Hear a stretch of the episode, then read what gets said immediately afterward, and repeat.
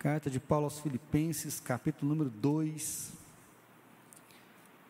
do versículo 5 até o versículo número 11. Filipenses 2, do 5 ao 11.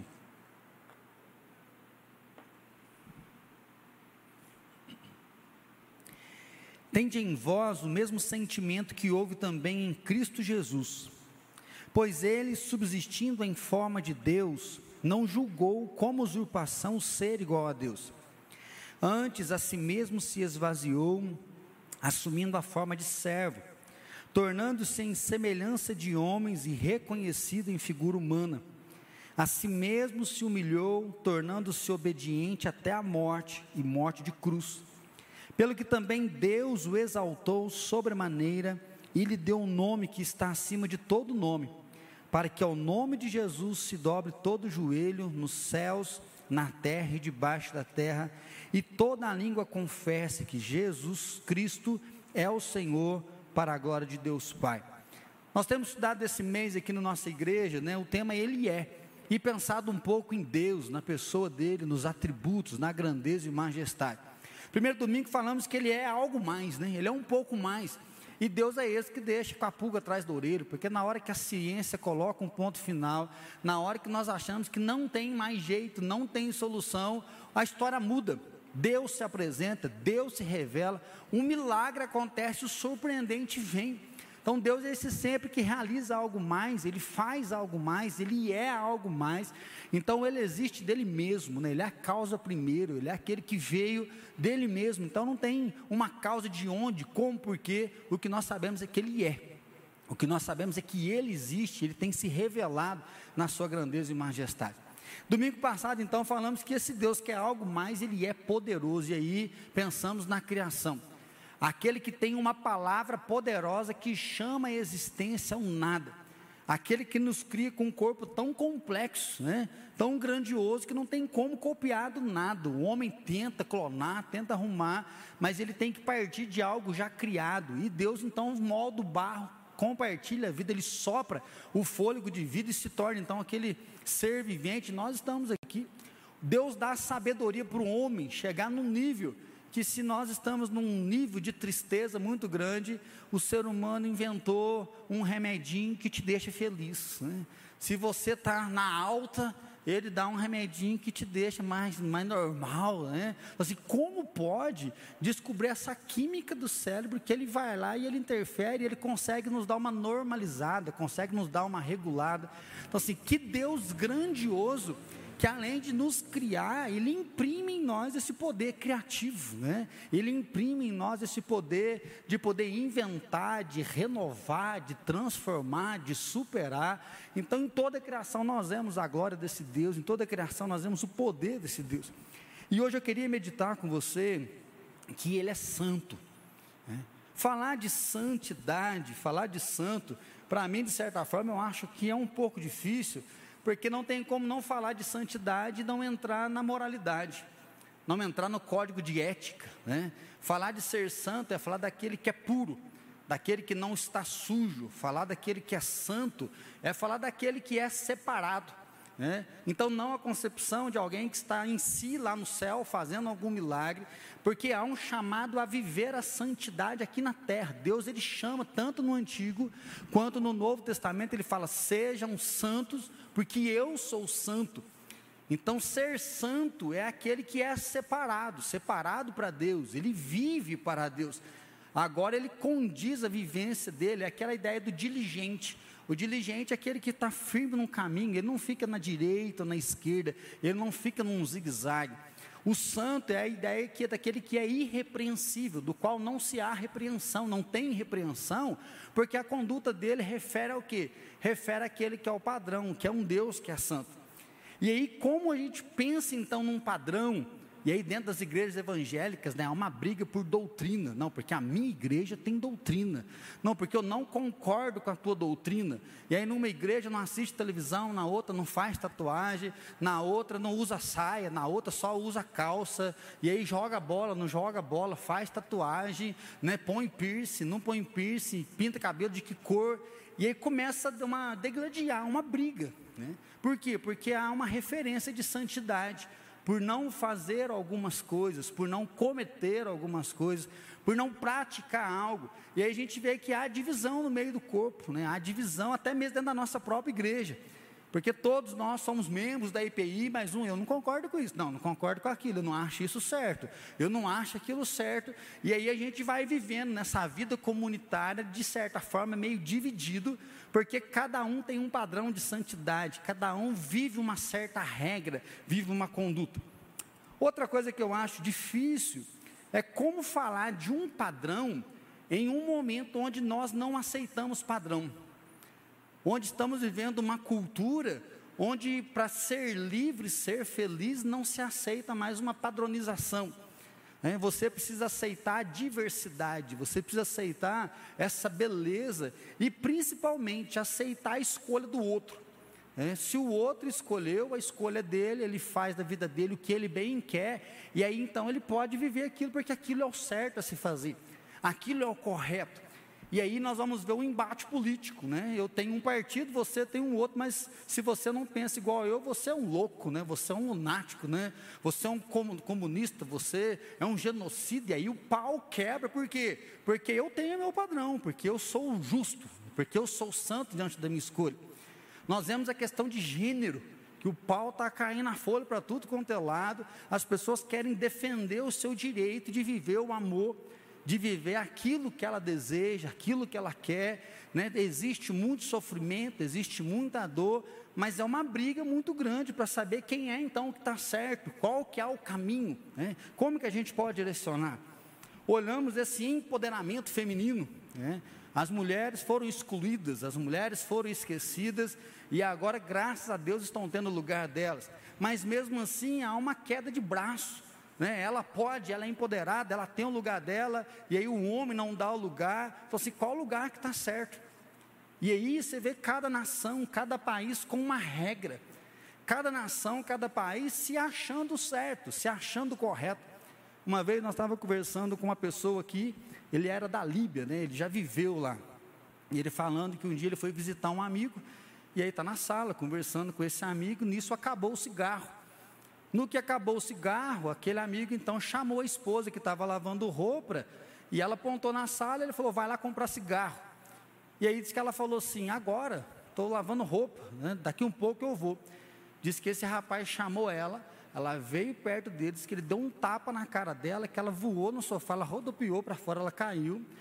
O rapaz contando para a gente que assustou. A mulher disse que levantou totalmente calada, pegou o dinheiro e foi quietinha comprar o cigarro. O rapaz que sem saber diante daquela situação, como que ele agia, ele falou, gente, eu já estava até parando de fumar, nem queria mais cigarro. Ele falou assim, para que, que você fez isso? Eu sou de casa. Eu não precisava fazer uma coisa dessa, de comprar cigarros, né? porque eu acho que era um costume lá do lugar que ele estava. E o cara falou assim, não precisa defender, que é pelo fato de você estar aqui, que hoje eu não vou devolver ela em respeito a você porque pelo que ela me fez hoje, eu podia levá-la para casa dela, deixar, devolvê-la para o pai dela, pelo desrespeito que ela causou comigo. Então, sim, padrão ético, padrão moral, eu tenho meu direito, eu estou certo, porque essa é a minha cultura. Então, assim, como falar então de santidade nessa diversidade, nesse mundo tão plural que cada um tem uma verdade, Cada um tem um direito que ninguém deve intrometer para não romper com a cultura. Né? Como então trazer uma justiça? Como então mostrar que existe um certo e um errado? Como mostrar que é possível ter uma conduta diferenciada no meio de tudo isso? Tenho lido um livro, né, que Timóteo Keller começa a falar muito forte do ceticismo, ele fala dessa incredulidade, de pessoas que estão brigando para defender que religião né, é uma tolice, que Deus realmente não existe. E ele fala que há uma busca muito forte nossa pela felicidade. E aí, de tanto buscar a felicidade, nós não percebemos que nós estamos nos escondendo da insatisfação. O ser humano não consegue olhar e dizer que ele é insatisfeito, e se ele é insatisfeito, ele é insaciável. Para não lidar com essa dor, ele vive esse mundo desenfreado do prazer, do belo, da conquista, do livre, né? E hoje é muito essa ideia da liberdade, querendo ser livre, ele começa a se esconder dele mesmo, ele começa a se esconder dessa insatisfação que vem no coração. Nesse processo que a gente percebe é um endurecimento do coração. Na busca por ser feliz, na busca por encontrar um padrão que traga felicidade, nós vemos são pessoas com corações endurecidos. A habilidade da escuta está ficando para baixo, né? a empatia, por mais que se fala muito dela ainda, o que nós vemos é a discórdia, o que nós vemos é a briga, o que nós vemos é o isolamento, cada um no seu canto. Né? O que nós vemos é as pessoas endurecidas que não aceitam a crítica, não aceitam o próprio questionamento. E aí ele traz uma citação no livro de Agostinho que diz assim: Agostinho chega a dizer que somos basicamente moldados não tanto pelo que cremos, ou pensamos, ou mesmo fazemos, mas nós somos moldados por aquilo que nós amamos. Eu achei muito forte isso aqui, porque Agostinho ele vai dizer então que a nossa vida ela é moldada não é por aquilo que a gente crê, que a nossa vida não é moldada por aquilo que nós ficamos pensando, nas nossas loucurações, né? nos nossos pensamentos, nos nossos desvaneios. Nós não somos moldados pelo que nós fazemos, mas nós somos moldados por aquilo que nós amamos. E aí sim, aquilo que nós amamos vai moldar a nossa fé. Aquilo que nós amamos, ele vai moldar os nossos pensamentos. O que nós amamos, aí sim vai moldar a nossa conquista. Por isso eu escolhi esse texto aqui, que não fala de santidade, no seu primeiro princípio. Esse texto que nós lemos, né, ele vai falar do capítulo 2 para as pessoas terem o mesmo pensamento, o mesmo sentimento. Paulo está falando dessa ideia da comunhão, está falando dessa ideia de respeitar um ao outro, de partilhar o sofrimento e ter consideração um para com o outro. E aí, quando entra logo no versículo 5, né, tende o mesmo sentimento que houve também em Cristo Jesus, e ele vai falar da kenosis de Cristo. A kenosis é a humilhação. E ele vai dizer que esse Deus, que era antes de todas as coisas, esse Deus que né, toda a criação se sustenta nele, aquele que é eterno, aquele que se auto-existe, né, que é o próprio Deus, porque ele é da Trindade, Pai, Filho e Espírito Santo, ele abre mão da sua glória, ele abre mão da sua majestade e ele assume uma forma de servo. Ele habita no meio de nós. Diz que esse Jesus, que podia ter vindo com toda a sua glória, majestade, todo o senhorio, colocado os pés aqui, ele abre mão disso e o que nós enxergamos é um Deus humilhado, é um Deus que se humilha, é um Deus que tem que aprender a gatinhar, tem que aprender a andar, tem que aprender a falar, é um Deus que anda pelas ruas e as pessoas falam: não é esse o Nazareno? Não é esse o filho do carpinteiro? Como que ele pode estar falando uma coisa dessa? Esse cara não tem estudo, não, ele não passa de uma criança, e ele vive aqui para mostrar o que? O poder de Deus, ele vive para mostrar a grandeza de Deus, ele vive para mostrar né, que a satisfação ela é completa nele. Ele vive para mostrar né, a majestade, o senhorio dele. E aí sim, olhar para esse texto para mim, ele fala muito de santificação. Olhar para esse texto nos dá um motivo para viver. Olhar para esse texto nos dá um motivo para realmente repensar as nossas regras, repensar nossa conduta, repensar a nossa postura frente a esse mundo livre, frente a esse mundo que não tem onde mais se agarrar, onde se firmar. Primeira coisa que eu vejo é que ele foi obediente até a morte e morte de cruz, e é isso que o apóstolo diz diz que Jesus deixou toda a sua glória, deixou todo o seu esplendor, toda a sua majestade, e ele se encarna. Então, seja o Deus Todo-Poderoso, ele se torna homem, ele pisa aqui na terra e ele é obediente, obediente até a morte de cruz. Quando eu estava pensando nesse sermão, e aí eu queria fazer uma pergunta para você, é que se você pudesse fazer tudo o que você quisesse, qual seria a sua escolha? Se você fosse livre hoje para fazer o que você quisesse, né, o que você faria? Não estou falando de um pedido, igual Salomão. Salomão, né, gênio da lâmpada, você tem um desejo, né? Você tem três desejos. Quais são os seus desejos? Não. Se você não tivesse nenhuma responsabilidade com igreja, com célula, nenhuma responsabilidade com marido, com esposa, com seus filhos, né, o que você fazia? Se você pudesse mandar a sua sogra para qualquer lugar, para onde você mandava a sua sogra? Se você que está no casado hoje, diante das tretas, das dificuldades, o que é que você faria? Se você pudesse colocar um tanto de mulher, um tanto de homem no seu carro, na sua casa, se você pudesse beber livremente, sem dar mau exemplo, dar mau testemunho, quanto você beberia?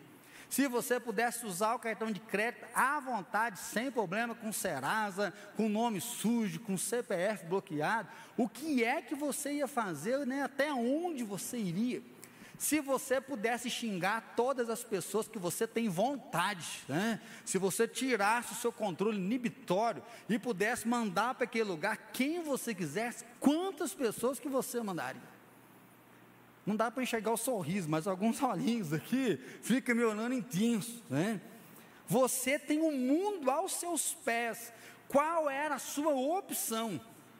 A opção de Jesus é ser interditado a opção de Jesus, pensando nos filmes né, épicos, os deuses do panteão, eles vêm na terra, eles transam com mulheres, e aí criam semideuses, e aí nasce Hércules, assim, que o cara é homem, mas tem um poder estonteante. Então é sempre essa relação do divino com o profano que interage. Só que Jesus, ele vem na castidade. Jesus, ele abre mão de toda a glória, de toda a majestade, ele pisa na terra interditado. Jesus ele pisa na terra e ele abre mão de tudo, ele assume o sofrimento, ele assume a cruz e ele assume que a palavra de Deus diz em 1 Coríntios 13: o amor tudo sofre, o amor tudo suporta, o amor tudo crê, o amor tudo espera. Enquanto o mundo está validando a sua liberdade, enquanto o mundo valida o seu desejo na busca pela satisfação, Jesus ele vem e fala: Pai, se possível, passa de mim, mas não seja feita a minha vontade, seja feita a tua vontade. Enquanto as pessoas estão falando, você tem direito, você faz, você pode fazer, ninguém tem nada a ver com a sua vida. Jesus diz assim: o que eu falo é o que o meu pai disse para eu falar, o que eu faço é o que o meu pai fez e pediu para que eu fizesse. Jesus ele vem então com esse desejo de satisfazer a vontade do Pai e cumprir o que ele queria aqui na terra. O que Jesus mostra para nós é que ele obedeceu. Ô palavrinha difícil para nós. Nós amamos a obediência, mas nós temos uma dificuldade em obedecer. Né? Pensa em obedecer o pai e a mãe. Quantos arranca-rabos? Quantos, o que, que ela está pensando? Ela não me deixa. Minha mãe é quadrada, né? meu pai é quadrado. Minha mãe não me dá liberdade. Minha mãe acha que eu sou criança. Até quando que minha mãe vai ficar tomando conta de mim? Pensa em obedecer o irmão mais velho. Que chatice. Aquele irmão mais novo que é fofoqueiro, que vai contar tudo para tua mãe, que a vontade de calar, socar o seu irmão, porque ele acha que é o teu pai, ele acha que é a sua mãe. Quanto obedecer a esposa é difícil. Hum. Quanto que obedecer ao marido, meu Deus, que homem chato. É possível até quando aguenta esse ser querendo me mandar, você não manda em mim. Nós somos uma só carne, mas baixa a bola, não é assim? Não, até quando que eu vou dar conta de enfrentar um negócio desse? Obedecer a sogra, então, vai dar pitaca na tua casa, minha filha, né? Sai do meu pé, meu Deus do céu. Assim, quanto que a obediência parece que ela nos fere. E aí sim, a obediência a Deus, que nos nossos lábios é doce. A obediência a Deus que é fiel, que é justo, vitorioso, poderoso, na tempestade Ele está, Ele está no monte, Ele está no vale, Ele está em todos os lugares, e se o mar não abrir, nós vamos andar por sobre as águas. Mas como que no dia a dia nós estamos tratando com ele a rebeldia, a raiva, e cai em tentação, e cai no pecado, e ora uma semana, não ora na outra, lê a Bíblia num dia, dali um mês, lê a Bíblia de novo, e um dia quebra o pau em casa, no outro dia pede perdão para todo mundo, a partir de hoje eu vou andar na linha, dali um pouco já perde o controle de novo. Ele é algo mais, ele é poderoso, e ele é santo, e Jesus nos mostra isso.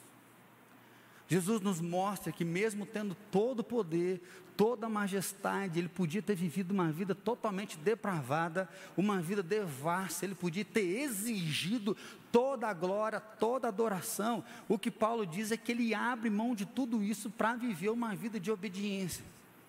E aí sim nós começamos a encontrar e perceber que santidade é muito mais do que um padrão moral. Santidade é muito mais do que um código de ética que eu tenho que sempre ficar repensando a relação.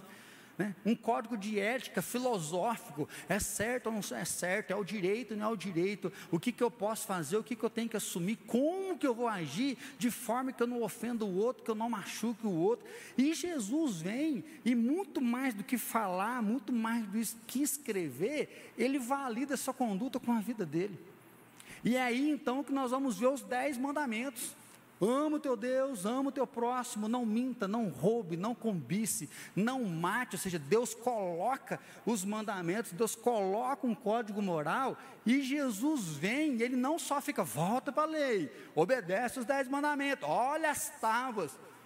Jesus ele vem, ele vive. Jesus ele vem, ele mostra o caminho. E aí, o segundo ponto, quando nós olhamos para Jesus, nós vemos que Jesus, ele é o cara que fez.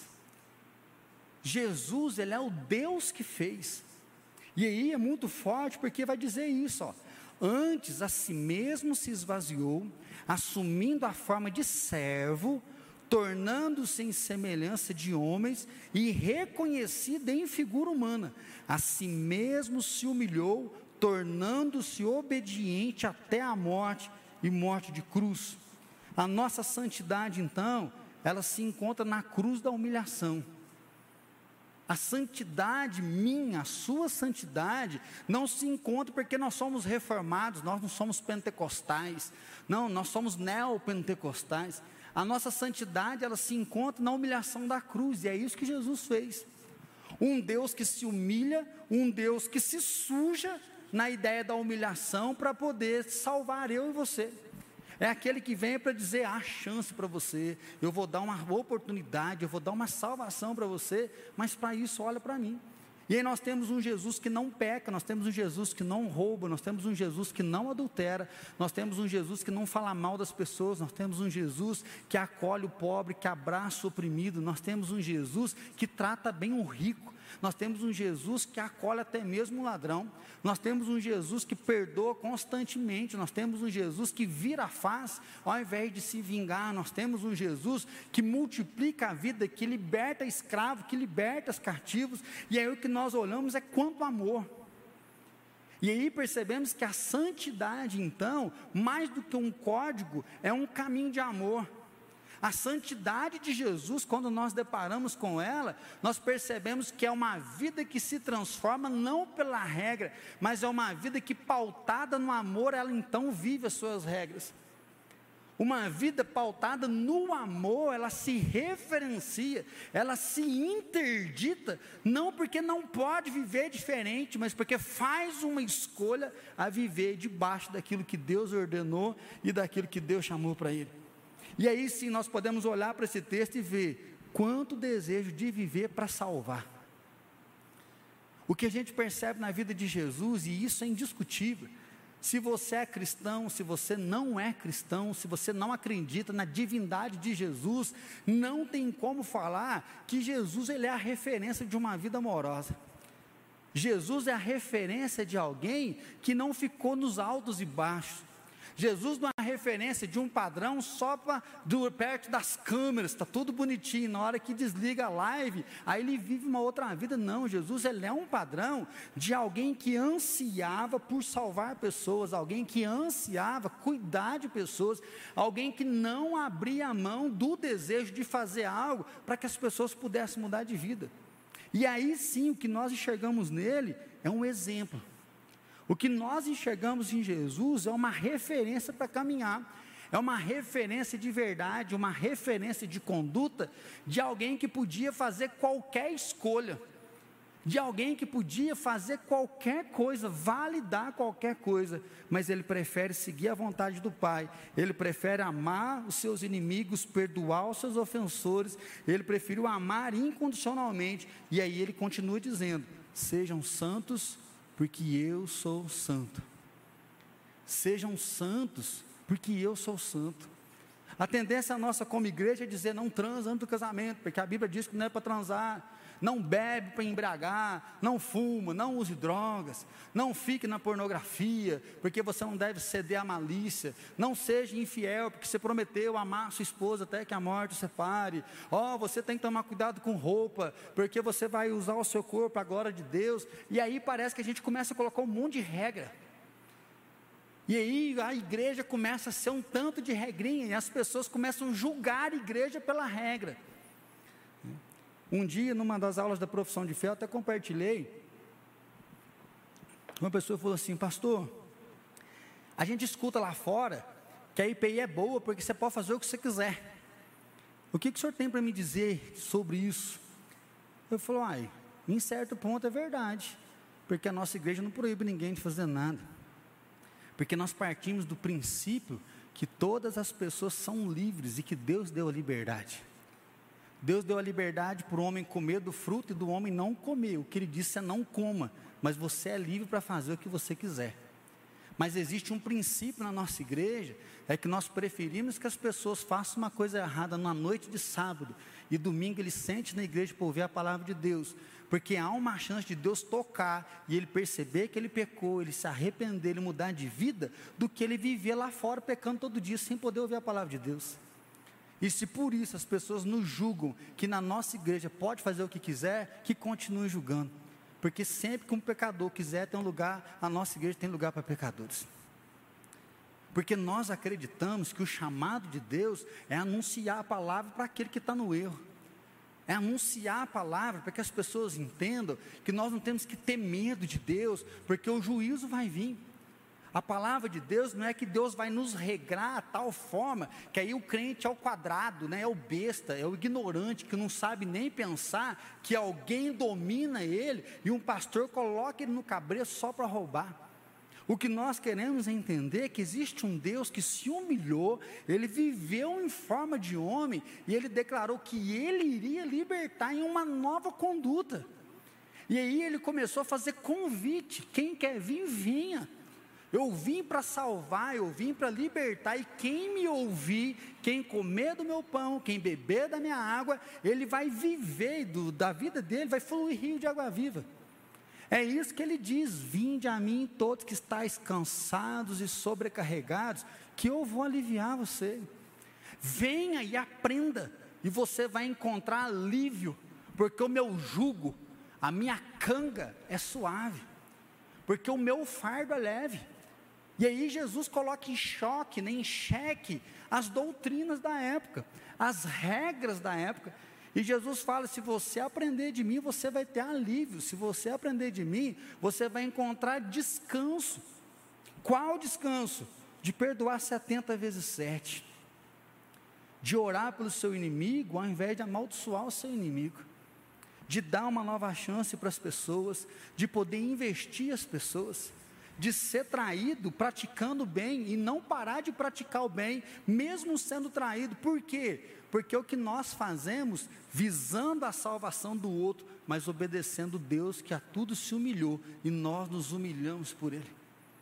Nós nos santificamos então, não para ter um louvor top, nós nos santificamos não para ter uma oratória boa, que vai apreender sua atenção, e você fala, preciso vir nessa igreja, porque é legal. Nós nos santificamos porque Jesus nos amou, foi obediente até a cruz, e da mesma maneira nós o amamos e nós queremos ser obedientes a Ele. De que forma? Santificando a nossa vida.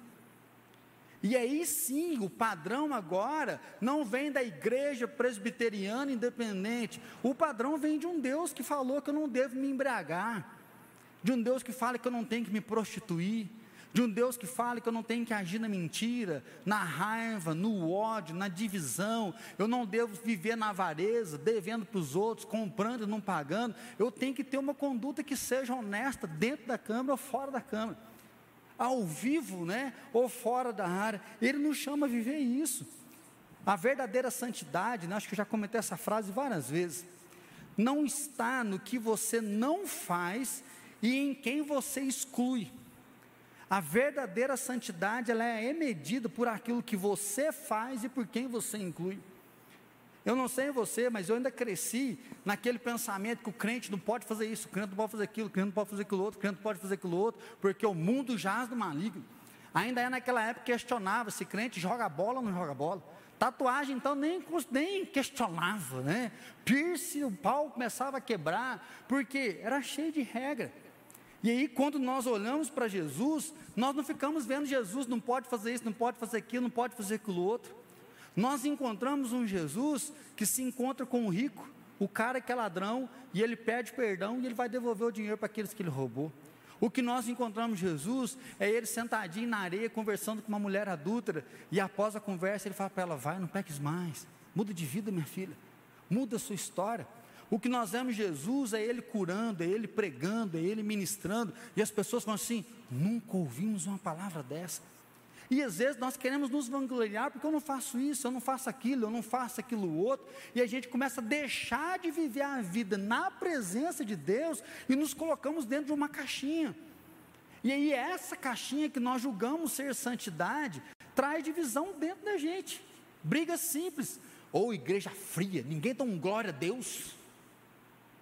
Quem te disse que uma igreja quente dá glória a Deus? Onde está escrito isso? Nossa, mas esse povo aqui, povo louco, toda hora, glória a Deus, aleluia. Para que essa bateção de palma depois do louvor? Está louco. Ah, mas esse povo frio nem para bater palma presta. Olha o padrão de santidade. E aí nós queremos medir santidade por aquilo que é externo. Medir a santidade por aquela forma que não tem nada a ver com aquilo que realmente a gente acredita de um Deus Todo-Poderoso que mudou o meu interior. Como aquela canção antiga, né? Jesus Cristo mudou meu viver. Jesus Cristo mudou meu viver e sim, diferente hoje ao meu coração. Né? A minha vida é diferente. Por quê? Porque agora eu mudei de vida. Aí nós vamos celebrar a beleza daquele que bebia, não bebe mais, aquele que roubava, não rouba mais, aquele que mentia, não mente mais, aquele que embriagava com vinho, agora ele se enche com o Espírito Santo, aquele que era violento, agora ele não é violento mais, por quê? Porque ele é santo, porque Jesus mudou a vida dele. Aquele que era infiel não é infiel mais, aquele que não amava o esposo, a esposa, agora ele ama a esposa, aquele que não cuidava dos seus filhos, ele começa a amar os seus filhos, aquele que desrespeitava os pais, começa agora a honrar os pais, por quê? Porque ele é santo, porque ele nos ama e ele está conosco. Há uma passagem no livro que diz assim: Eis, portanto, a mensagem, não ame nada menos, em vez disso, Aprenda a amar a Deus e você amará as outras coisas com muito mais satisfação. Não a super proteja, nem espere demais das coisas. Não ficará o tempo todo furioso por elas e não serem frustrados porque ela não te deu aquilo que você esperava. Não sufoque o amor apaixonando por nada. Antes, redirecione o seu amor para Deus, amando-o de todo o coração, amando Ele por quem Ele é, não só pelo que Ele pode dar. Então, e só então, o contentamento virá sobre o seu coração. Às vezes a gente acha que a santidade é parar de amar as coisas. Só que nós paramos de amar as coisas e nós não conseguimos amar a Deus. E aí o que a gente percebe de Jesus é que ele se humilha por amor a Deus. Ele se entrega por amor ao Senhor e Salvador. Ele se dá a Deus e por isso ele se dá a nós. Por isso ele dá essa oportunidade a uma nova vida. E aí eu finalizo pensando junto com você nessa frase, ó. Você não pode forçar o seu coração a amar. Nenhum Deus do amor ou um Deus abstrato pode mudar. O Deus que fez pode mudar o seu coração e afastá-lo de uma vida desordenada você nunca vai conseguir mudar o seu coração. Nenhum Deus do amor. Né? E a gente vê que muitos héteros não conseguem ser felizes, ele vai arrumar um homem, arruma uma mulher, e aí há infelicidade no hétero, há infelicidade no homem. Há infelicidade no pobre, há infelicidade no rico, porque sempre uma insatisfação está no coração. E aí o que ele diz é que o Deus do amor não vai te sarar. O Deus do amor não vai mudar, porque a insatisfação está dentro. Esse Deus abstrato, Deus está em tudo, Deus é o Criador, Deus é o Senhor. Esse Deus não vai mudar você. Agora, o Deus que fez, Ele pode mudar o seu coração. E Ele pode afastar você de uma vida desordenada. E esse é o convite de Jesus. Vinde após mim, e eu os farei pescadores de homens. É o convite de Jesus, então, a realmente viver em santidade, de amar o Pai, de viver para o Pai e de celebrar uma vida totalmente restaurada. De celebrar uma vida totalmente mudada, de celebrar uma vida onde nós somos nova criatura. Aí sim, seja um santo porque eu sou santo. Essa palavra está lá no Antigo Testamento. É Deus nos chamando à santidade. Essa palavra está no Novo Testamento. E Pedro vai dizer muito: sejam santos, porque Deus é santo. E aí olhar para Jesus então é a nossa referência.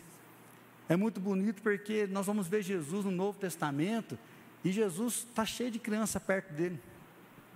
E se tem um bicho que a gente sabe que sabe o que quer, são as crianças, não é assim? Se você que na igreja tem uma cara muito brava, muito fechada, provavelmente as crianças passam longe de você. Então você faz uma, dá até uma sondada como é que você está de criança perto de você. Mas se você sorri, se você conversa, ela sempre dá um jeitinho de se aproximar de nós. Criança sabe onde tem coisas boas. Sodimas, nós estamos orando por ele, ele está em estado grave lá no hospital. Sodimas vendeu pipoca, né? Vira e mexe, o pessoal faz campanha para ele aí ele está no CTI. E os Sodimos, a criançada tudo corria atrás dele. Ele sentava lá no último banquinho lá da igreja, onde está Rosana no fundo ali. Mas de frente ele, ao invés de ter Bíblia, tinha um saquinho de bala. Todas as crianças chegavam com coisa que não está acontecendo nada, né? Olhava para ele para ver se ele estava orando, ali um pouquinho, ele vem cá, ia lá e pegava uma balinha. Eu acho isso legal, porque Jesus devia andar com bala no bolso, não é? Porque criança desorienta a gente. Esse dia eu falei para a Fran assim: Alice não tem mãe, não. Ah, por quê? Filho, você não viu eu orando e ela não conversou no banco da frente, que até eu fiquei meio estrupiado, né? Falei, essa menina tem mãe, me socorre. Assim, as crianças deixam a gente meio bagunçado, mas diz que elas corriam para o colo de Jesus. Porque Jesus era santo. O cara que é rico, cheio da grana, colarinho branco que rouba, ele sobe em cima de uma árvore para ver Jesus passar. Que loucura! Por que não mandar um mordomo? Por que não mandar um convite de festa? Você pega convite de casamento já olha, Ai, tá seco. Ah, tem uns convitinhos aqui, assim. Ele podia mandar um convitinho para Jesus preparar um banquete na minha casa. Não, o cara está em cima da árvore.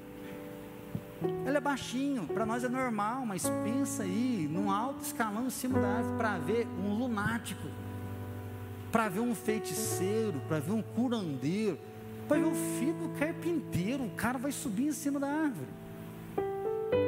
Jesus, ele é aquele que após ressuscitado, ele faz um churrasco na beira da praia para exortar Pedro. Imagina sua mãe de que ela fala assim: senta nessa cadeira, não sai daqui, que daqui um pouco nós vamos conversar.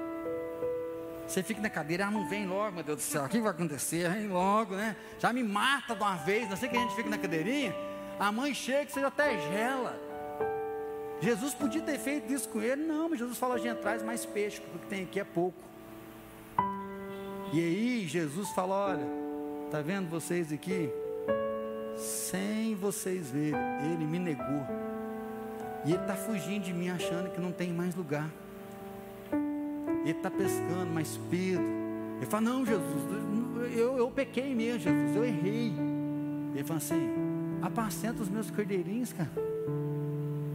Jesus, o senhor não está entendendo, Jesus. Eu pisei na bola com o senhor, eu neguei, o senhor já tinha me avisado. E Jesus fala: Pedro, apacenta os meus cordeiros. Seja santo, porque eu sou santo. Jesus não fica assim, cara, nem avisando. Eu te falei, você não acreditou, você não achou que você era melhor que todo mundo está vendo? Quebrou a cara, bem feito. Provavelmente a gente faria isso. Mas Jesus fala, cara, eu acredito em você, seja santo, porque eu sou santo. Às vezes você quer santo para agradar eu.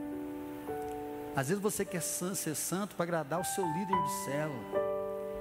Às vezes você quer ser santo porque um dia você quer cantar no louvor. Não, nós somos santos porque Deus é santo. Nós praticamos regras, nós temos um código moral, não porque nós somos membros da igreja presbiteriana independente. Nós temos regras porque um dia nós vamos encontrar com o nosso Deus e nós vamos falar para Ele: Jesus, da mesma forma que o Senhor nos amou, nós amamos o Senhor. Aí sim, nós queremos ser uma ótima igreja nessa cidade.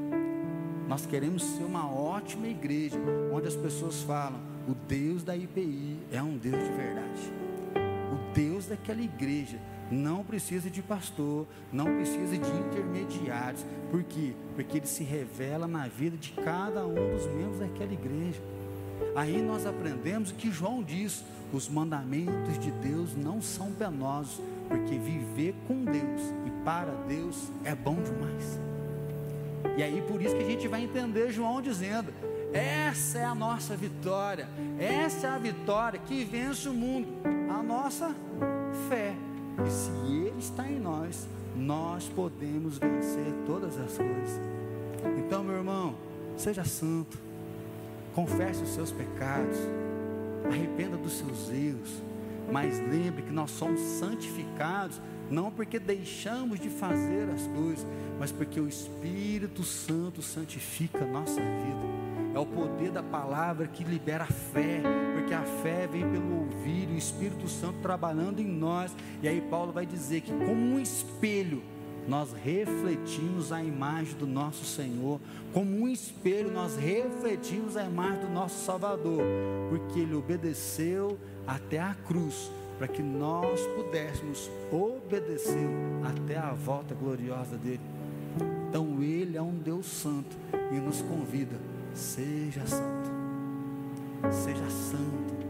Por isso, se hoje ouvir a voz do Senhor, não endureça o vosso coração, porque Ele vai te chamar na chincha, Ele vai ser duro, Ele vai te exortar, mas Ele também vai preparar alto churrasco para dizer: seja santo, porque eu sou santo. Pai de amor, nós nos rendemos à tua presença. Senhor Jesus, a nossa palavra é perdão. Perdão porque nós achamos que nós damos conta sozinhos.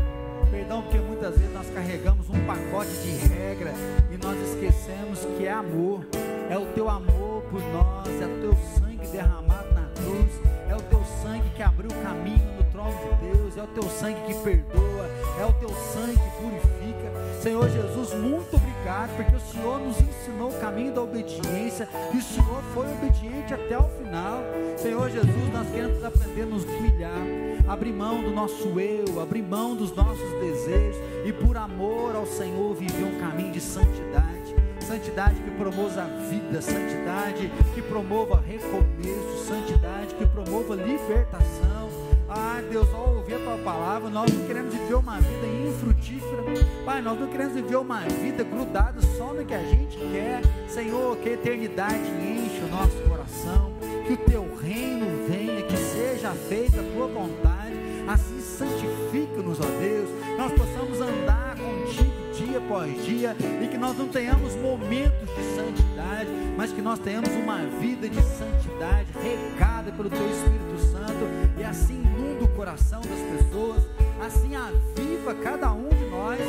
Oh Deus de amor, dá uma semana de paz, dá uma semana de perceber a tua ação, dá uma semana de nos render à tua presença, sabendo que o teu é o agir, teu é efetuar, é o Senhor que faz e que a graça maravilhosa de Jesus Cristo, Senhor e Salvador nosso, o amor do Pai Todo-Poderoso e que a paz do Espírito Santo seja derramado sobre cada um de nós e sobre todos os nossos irmãos espalhados na face da terra, hoje e para todos sempre. Amém, Senhor.